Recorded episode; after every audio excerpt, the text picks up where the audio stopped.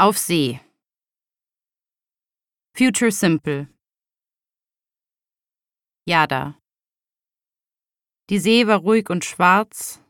Mein Vater mochte es nicht, wenn ich an Deck ging, aber die erste Morgenstunde gehörte mir.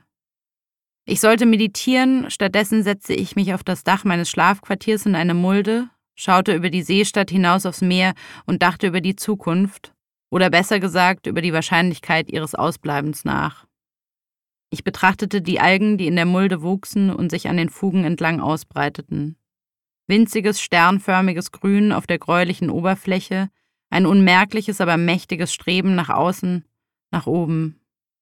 In der Ferne arbeitete der immer gleiche Rhythmus der Windräder, die wie starre Palmen am Horizont standen. In jeder Himmelsrichtung erhoben sie sich über dem Meer. Dazwischen unsere Siedlung, hermetische Waben, wellenförmiges Fieberglas, das einmal weiß geglänzt hatte und durch dessen schmutziges Grau sich jetzt feine Risse zogen. An manchen Stellen hatte die Reparatur größere Sprünge helle, gummiartige Flecken hinterlassen. Die Außenbereiche, die anfangs noch begrünt worden waren, lagen verwaist, braun und grau gescheckt.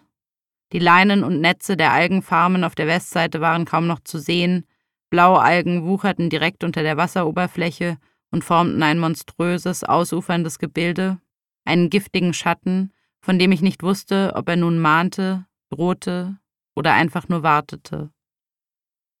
Mein Vater sagte immer, die Algenfarm könne uns als Erinnerung dienen. Jedes Projekt könne scheitern, das sei noch lange kein Grund zum Aufhören, im Gegenteil, ein Scheitern sei immer auch ein Neuanfang. Seit ich denken konnte, sprach mein Vater so in großen Deklarationen, die er wie Mantras wiederholte. Als wir vor zehn Jahren hierher gezogen waren, hatte ich mein Bestes getan, mich anzupassen. Ich hatte mich bemüht, die Insel als meine Heimat zu verstehen, aber Projekte eignen sich nicht besonders gut als Zuhause.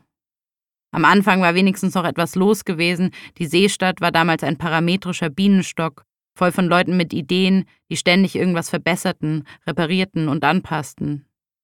Die Insel kam mir vor wie ein großer Abenteuerspielplatz, die weißen Flächen unserer Behausungen glänzten in der Sonne, und wenn die Leute Fragen hatten, wusste mein Vater, was zu tun war.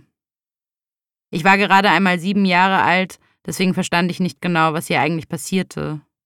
Ich wusste nur, dass mein Vater, dieser aufrechte und anständige Mann, uns noch rechtzeitig gerettet hatte, ehe das deutsche Festland im Chaos versunken war.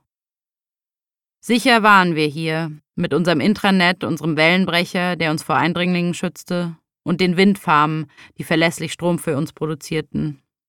Trotzdem waren nach und nach fast alle verschwunden.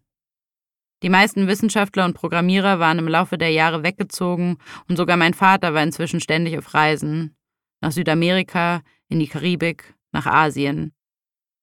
Seit ein paar Jahren litt er an einer mysteriösen Krankheit und fand immer neue Heiler und Kliniken am anderen Ende der Welt, die ihm Genesung versprachen. Wenn er zurückkam, war er ein paar Wochen lang fröhlich und voller Pläne, dann verfiel er wieder in seine übliche Verdrossenheit und schließlich schmiedete er neue Reisepläne. Bat ich ihn, mich mitzunehmen, erinnerte er mich daran, wie gefährlich das Reisen war.